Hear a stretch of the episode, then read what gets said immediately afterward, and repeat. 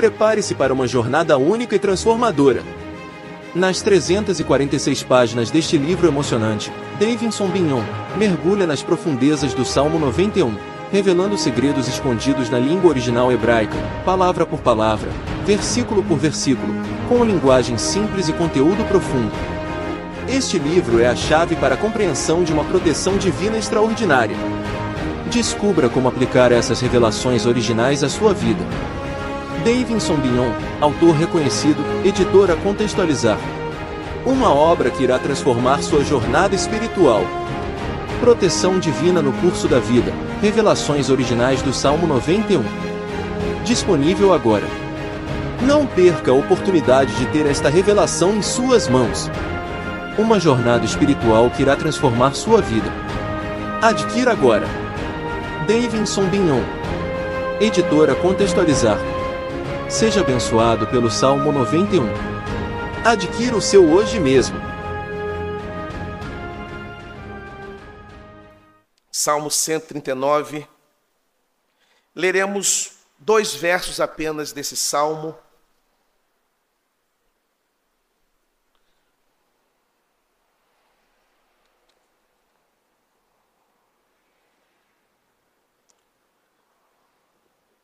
Salmo 109, versos 23 e também o verso 24.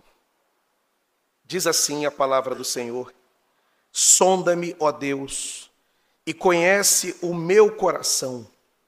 Prova-me e conhece os meus pensamentos. Vê se há em mim algum caminho mau e guia-me pelo caminho eterno. Sonda-me, ó Deus, e conhece o meu coração Prova-me e conhece os meus pensamentos. Vê se há em mim algum caminho mau e guia-me pelo caminho eterno. Deus abençoe a leitura e também a meditação da Sua palavra. Certamente um dos salmos mais conhecidos, Salmo 139, um salmo de Davi, uma das canções mais cantadas na igreja é baseada nesse salmo. Sonda-me, Senhor. Um salmo onde o salmista ele reconhece primeiramente a onisciência de Deus e a plena capacidade de Deus de conhecer profundamente todas as coisas e principalmente o coração humano. O olhar do Senhor é o olhar que penetra no nosso mais profundo íntimo, de forma que não há ninguém que esteja escondido da parte do Senhor. Homens e mulheres de Deus já tiveram a experiência de estar numa igreja, de estar numa congregação, de visitar um lugar pela primeira vez, às vezes até querendo se esconder, querendo um momento de paz, um momento de silêncio. Não são poucas as pessoas que tiveram a experiência de entrar pelas portas de uma igreja e, na ocasião em que visitaram, elas não queriam falar com ninguém, não queriam ser vistas por ninguém. Tal o seu sofrimento, tal o choro da sua alma, tal o grito do seu coração. E apesar de estar num ambiente em que ninguém a conhecia, entretanto Deus a conhecia. E Deus falou, ou falou por meio do, da letra do louvor, ou falou pela boca do dirigente do culto, pelos cânticos do coral, ou falou pela boca do ministro que pregou, ou mostrou a alguém algo peculiar que estava oprimindo, machucando o coração. Quantos já não tiveram essa experiência de ouvir uma palavra que foi como uma flecha, como uma bomba que explodiu no peito, e você teve a certeza: o Senhor está me vendo. Ele está falando comigo. Quantos, inclusive, tiveram a experiência até mesmo de não querer ouvir o Senhor? Tal a dor do coração. E de não querer, naquele momento, Senhor, eu não quero, porque eu sei muito bem que o Senhor vai querer me consolar, eu não quero. Eu quero chorar, eu quero, é, nesse momento, me debruçar, eu quero chorar, eu preciso chorar. Quantos já foram à casa do Senhor praticamente arrastados sem querer ir? E quantos até deixaram de ir? Mas a palavra, de alguma maneira, chegou. Por meio de uma canção, de um irmão, de um amigo, de um irmão em Cristo que foi lá levar a palavra do Senhor. Recentemente, conversando com o diácono Robert, ele trouxe à memória a história do Lázaro, aquele cantor que foi do grupo Lodum, muito sucesso ele fez, e quando ele, iniciando a sua caminhada, feliz com o Senhor, depois ele tropeça, tem um lapso, tem um momento de desvio, e ele se achando pecador, e mais pecador do que antes, porque ele, na cabeça dele, ele tinha traído o Senhor, ele já tinha sido alcançado, mas ele, cansado, vencido pelo vício, ele se tranca em casa e quem vai buscá-lo dentro de casa é o seu pastor. E ele não queria ir para o culto por causa da sua condição. Quantos não tiveram um momento que não conseguiam ter forças nem mesmo para orar? O salmista está falando de um estado da alma humana, que é um estado em que somente Deus conhece, vê, eh, somente Deus conhece, somente Deus consegue enxergar. É um salmo em que se declara a total onisciência de Deus sobre o homem. Deus conhece cada um de nós, Ele conhece todos. Ele sabe que por trás do sorriso se há de fato um coração alegre. E o salmista pede, Senhor, sabendo dessa onisciência, ele faz a sua oração quebrantada: Senhor, sonda-me, veja o que há no meu coração, prova-me, Senhor, conhece os meus pensamentos. E Deus é o único que nos conhece profundamente, mais do que a nós mesmos. Achamos que nos conhecemos, mas na verdade quem nos conhece é o Senhor. O que, que esse salmo ensina para nós, especialmente esses dois versos destacados nessa noite de celebração da ceia? Primeiramente, algo que eu já disse. O salmista reconhece que Deus tem o poder de conhecê-lo e de sondar o coração. Deus tem o poder de, de sondar o coração do homem. Ele sabe o que passa por dentro de nós. Ele conhece o estado do ministro de louvor, ele conhece a condição do ministro da palavra. Ele conhece o coração daquele irmão hiper dedicado à igreja, superativo. Ele sabe se aquele irmão ou aquela irmã estão machucados, apesar da sua serventia, apesar da sua dedicação. E quantos homens e mulheres de Deus servem com dedicação, com zelo, e são elogiados, são reconhecidos pelo emprego dos dons, mas só Deus sabe o estado daquele coração. Só Deus sabe como é que anda a alma daquela pessoa tão servil. Porque o Senhor conhece, nós não conhecemos. Ainda que, dependendo da intimidade de um com o outro, a forma de olhar, a forma de responder, até mesmo o silêncio. E nesses tempos, inclusive de rede social, o silêncio do WhatsApp diz muito. Você manda uma mensagem para alguém, existe um padrão, uma forma padronizada da pessoa te responder, dependendo do estado do dia dela, muda até a maneira. Quem lida o tempo todo com gente sabe o que é isso. Mas mesmo nesses casos, não nos conhecemos como o Senhor nos conhece. O Senhor conhece a mim, o Senhor conhece a você, ele sabe o que passa no seu coração. O salmista tem essa convicção. Ele reconhece que Deus tem todo o poder, o único que tem todo o poder de sondar as profundezas da sua alma e saber o, como está o seu coração, como está o seu interior. Deus conhece quando nós estamos mascarando uma realidade.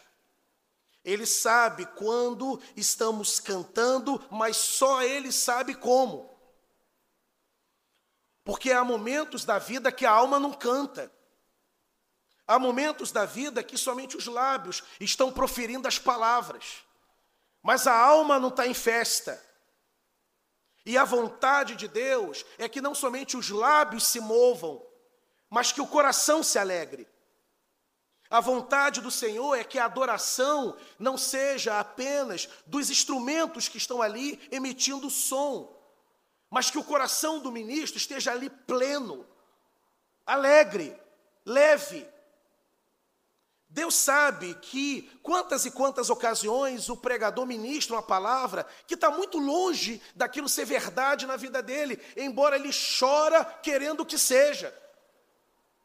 Porque existe a hipocrisia, que é a tentativa de ser o que não é, e há aquele que almeja ser, que deseja ser, mas não consegue, por uma limitação, por um pecado por uma luta que ele tem, por uma dificuldade que não foi vencida ainda, por algo que não foi superado na vida daquele homem e daquela mulher de Deus.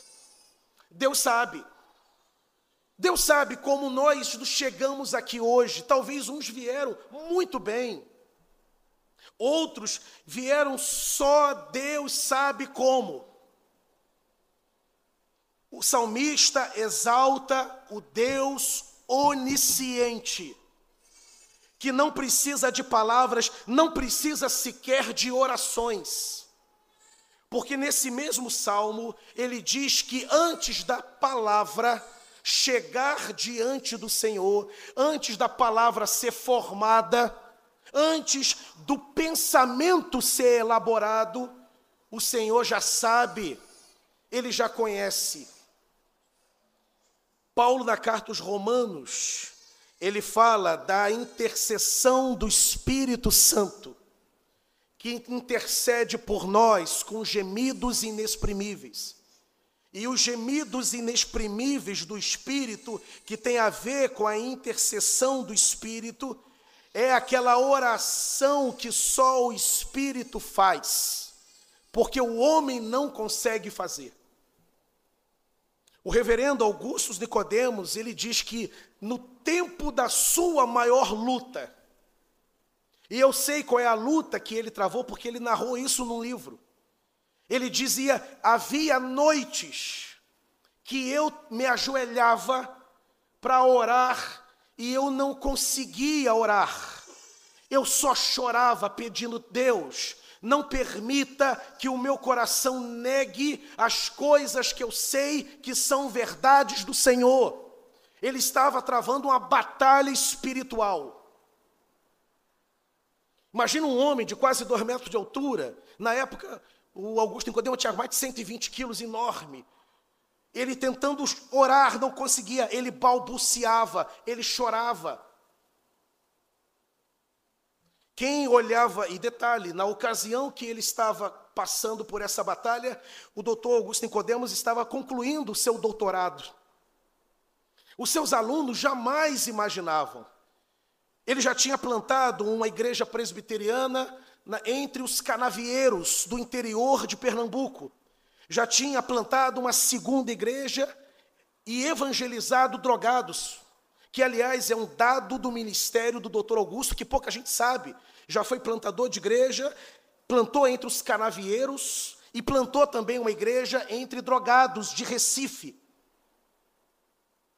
E ele vai estudar fora e trava uma batalha que, de acordo com as palavras dele, essa batalha espiritual quase o levou a perder a fé. Ele quase volta para o Brasil incrédulo. Ele tentava orar e ele não conseguia. E há momentos da vida que nós não conseguimos, queremos ter a palavra, queremos atentar para a palavra, queremos absorver a palavra, mas parece que o coração está blindado, não entra nada. Mas os alunos, doutor Augusto, os colegas de universidade, os colegas de doutorado, Jamais imaginavam que aquele brasileiro paraibano, brilhante, presbiteriano, estava travando aquela luta, como muita gente também não imagina a luta que você está travando. Você chega aqui, senta, cumprimenta, toma café, levanta a mão, oferta, abraça, dá um sorriso. E só o Senhor sabe como é que está realmente o teu coração. E é esse Deus que tudo sabe que o salmista está exaltando: Senhor, tu me conheces, tu me sondas, o Senhor sabe os caminhos do meu coração. É um reconhecimento. Segundo lugar, o salmista também reconhece, e é uma bênção isso, é uma sensibilidade do espírito isso quando ele reconhece que dentro do próprio coração dele, quem está falando aqui é Davi. Não é o Idauro que está falando, é Davi, é o homem segundo o coração de Deus. É o grande pastor Davi. É o homem, do, é o homem do Salmo 23, do Salmo 37, do Salmo 34, do Salmo 35. É o homem, o homem do Salmo 139. É o homem do Salmo 51. Davi é sincero, Davi é sensível, Davi é honesto. Por isso que ele é o homem segundo o coração, não é por causa da, dos feitos retos de Davi, porque Davi vacilou. Davi cometeu deslizes grosseiros que eu nunca cometi, nem você. Alguém aqui já se levantou contra a vida de um homem e ceifou a vida de um homem? Davi já. Mas Davi era tão sincero no seu arrependimento, na sua confissão, e Davi faz uma oração que, além da oração de reconhecer que Deus é aquele que sonda a alma, que lê o que está no mais profundo do abismo do coração humano, ele reconhece também que o coração dele pode ser um ninho de sentimentos ruins o coração dele pode ser um ambiente em que estão ali abarcados sentimentos, mágoas, revoltas, descaminhos.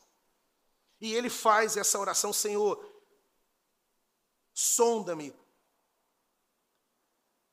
e veja se há algo de errado em mim. Davi não tem medo da investigação de Deus, ele não tem medo do olhar de Deus. Adão, quando comete a sua transgressão, ele foge da presença de Deus. Davi se quebranta e corre na direção de Deus, ele faz o inverso. Davi, quando foi descortinado pelo profeta Natã, quando Natã enviado pelo Espírito Santo, mostra a sua transgressão.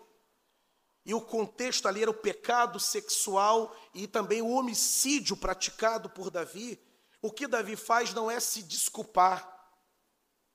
Davi não se justifica. Diante do homem de Deus, ele diz assim: Senhor, eu pequei. Eu pequei contra. O próprio profeta diz, mas o Senhor te perdoou.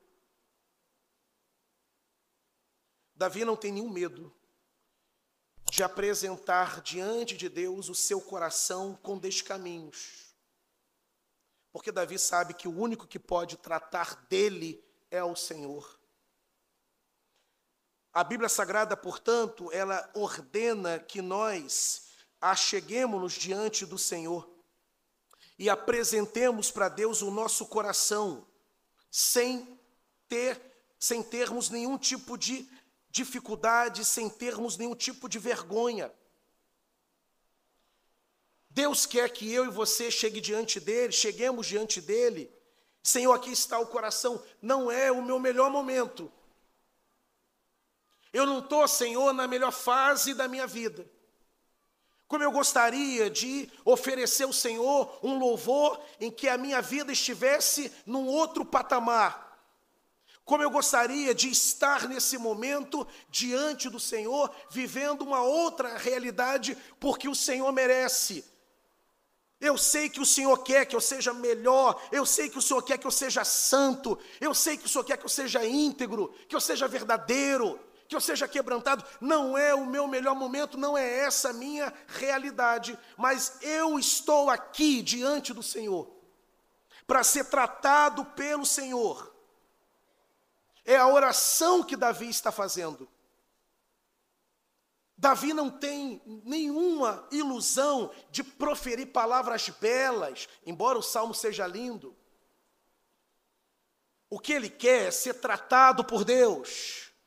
O que ele quer é ser sondado por Deus. O que ele quer é ser invadido pelo Senhor. O que ele quer é que o olhar absoluto do Senhor esteja sobre ele e, como um holofote, mostre até aquilo que não é virtuoso, mas que tem que ser reconhecido, admitido, confessado e abandonado. Porque, do contrário, não há transformação de vida.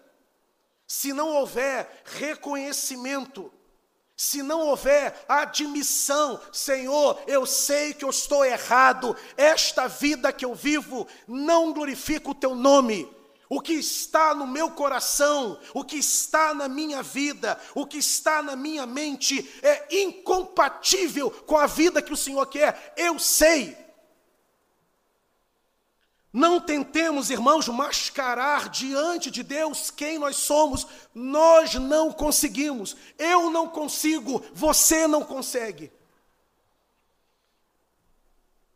A carta aos Hebreus vai dizer, falando da palavra de Deus, que a palavra de Deus é viva e eficaz, mais penetrante que a espada de dois gumes, que penetra na divisão da alma e do espírito, das juntas e das medulas e ela discerne pensamentos e corações. E não há criatura alguma encoberta diante dele, ao contrário, todas estão nuas e patentes aos olhos daquele a quem haveremos de prestar contas. O Senhor conhece tudo. Não adianta não confessar para o amigo, não adianta não confessar para o marido, não adianta não confessar para o pastor, não adianta não confessar para os oficiais, não confessar para os filhos, não confessar para o patrão. Ele sabe e o Senhor basta. Só em Ele saber já basta é a oração que Davi está fazendo, uma oração de reconhecimento. Senhor, eu sei que tu me conheces. Eu sei que o Senhor sabe quem eu sou, do que eu sou capaz, do que eu fiz, do que eu faço. E há uma grande diferença entre o Senhor e o adversário das nossas almas. E Davi sabe disso. O diabo, quando ele nos lança em rosto fal alguma falta, ele nos lança em rosto para humilhar, para acorrentar, para condenar, para destruir, para amarrar, para matar a voz do diabo que mostra o que fazemos é uma voz acusadora. Porque ele é o acusador dos nossos irmãos, conforme a palavra do Senhor o sentencia. O Espírito não. O Espírito revela. O Espírito sonda, o Espírito Santo sonda. E eu quero me esconder e eu quero fugir da igreja, eu não quero ir lá porque eu estou errado, eu não quero ouvir a voz de Deus. Eu não quero que Deus fale comigo, porque eu estou errado e eu não quero ser confrontado pelo Espírito de Deus, então eu não vou lá. Mas aí o Senhor fala conosco. Fala na rádio, fala na televisão, fala por meio de um folheto, fala por meio do porteiro, fala por meio do vizinho, fala no outdoor. Eu conheço um caso de um relacionamento que começou. Houve casamento, filhos, casados, felizes, com a sua vida plena. E a resposta da boca do Senhor veio num outdoor. O casal estava orando, a moça estava orando. E quando passou em frente de ônibus, indo para o trabalho, ela leu o versículo: o Espírito Santo selou a vontade do Senhor para ela. Porque ninguém é inalcançável para o Senhor, Ele nos acha, Ele nos pega, Ele sabe quem nós somos. E você vai para outro país, Ele fala contigo lá. E você foge e entra no avião, e o comissário de bordo é crente. E você vai para outro país e o garçom é crente. E a voz do Senhor chega até o coração. Porque a nossa vida é um eterno flagrante diante do Senhor. Ele te conhece, ele me conhece. Davi está dizendo isso. Há uma terceira lição que o Salmo nos ensina. Davi reconhece que somente Deus tem poder para transformar. Essa é uma oração, é um pedido, Senhor, sonda-me, veja se há em mim algum caminho mau e guia-me, Senhor, pelo caminho eterno. Davi está reconhecendo que Deus é o único que tem poder de transformá-lo. Meu irmão, você não tem poder de mudar. Nós não nos mudamos. A gente tenta. Está se aproximando o final do ano, é todo ano a mesma coisa. Faça do ano novo um ano novo. Se reconcilie, seja diferente, seja feliz. Faça dieta, não sei o quê. Compra casa, venda casa, compra carro, venda carro. Mude as suas atitudes. Na pandemia, o que eu mais ouvi, uma frase que. E, e tinha crente acreditando nisso. Não, após a pandemia, o mundo será melhor. O mundo está melhor, irmão. Olha o que está acontecendo em Israel, o que está acontecendo na faixa de Gaza. Olha o que está acontecendo nos países que sofrem. Olha o que acontece com os crentes. Qual foi a melhora? a mudança que nós precisamos, nós não temos poder para operar. A gente inicia um processo de mudança e a gente não consegue chegar na metade do caminho. Porque essa natureza pecaminosa luta contra nós e luta contra a vontade de Deus em nós. E por causa dessa incompetência humana, Davi diz: Senhor, sonda-me, e encontrando em mim um caminho mau, e o Senhor vai encontrar.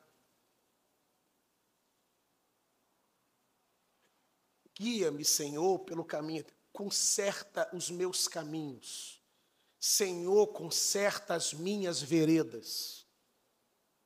Talvez você tenha tentado, está tentando, honestamente tentando, a mudar de vida, a caminhar com o Senhor, a entrar nas veredas da justiça, que Davi menciona lá no Salmo 23, guia-me, Senhor, pelas veredas da justiça, por amor do teu nome. Você honestamente, verdadeiramente está querendo caminhar, mas não está conseguindo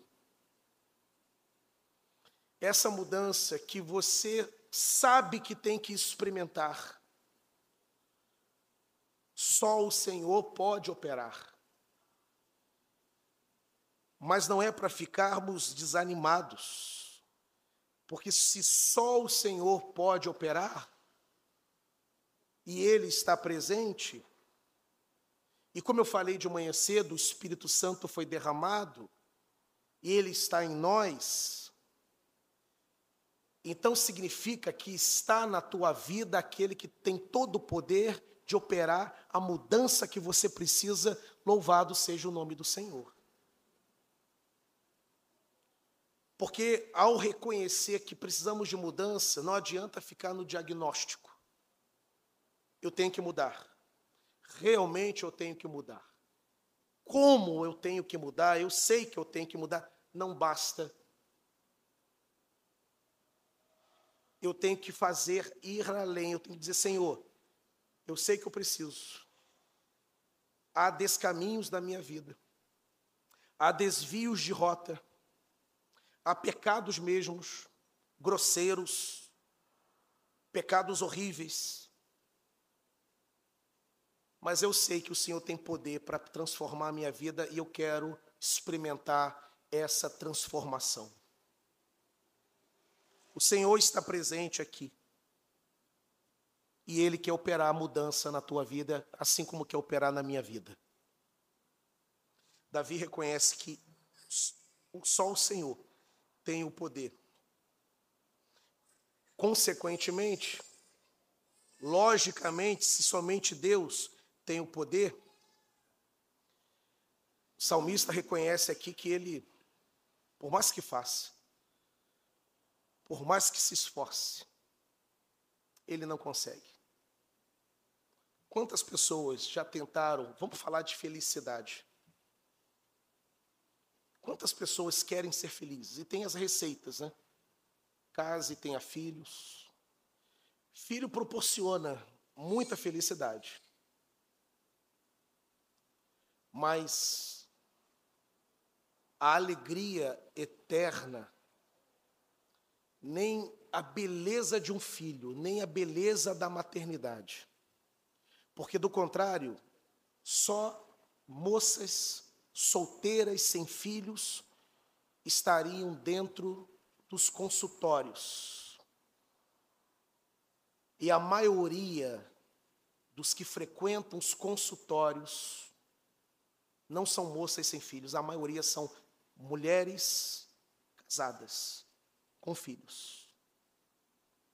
Filho dá muita alegria, mas não resolve o problema de um coração triste que fica lutando contra a alegria.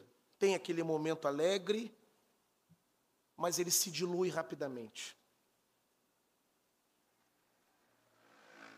Só o Senhor tem o poder de transformar o coração do homem e da mulher, e só o Senhor tem o poder de dar a você o que você precisa nessa noite.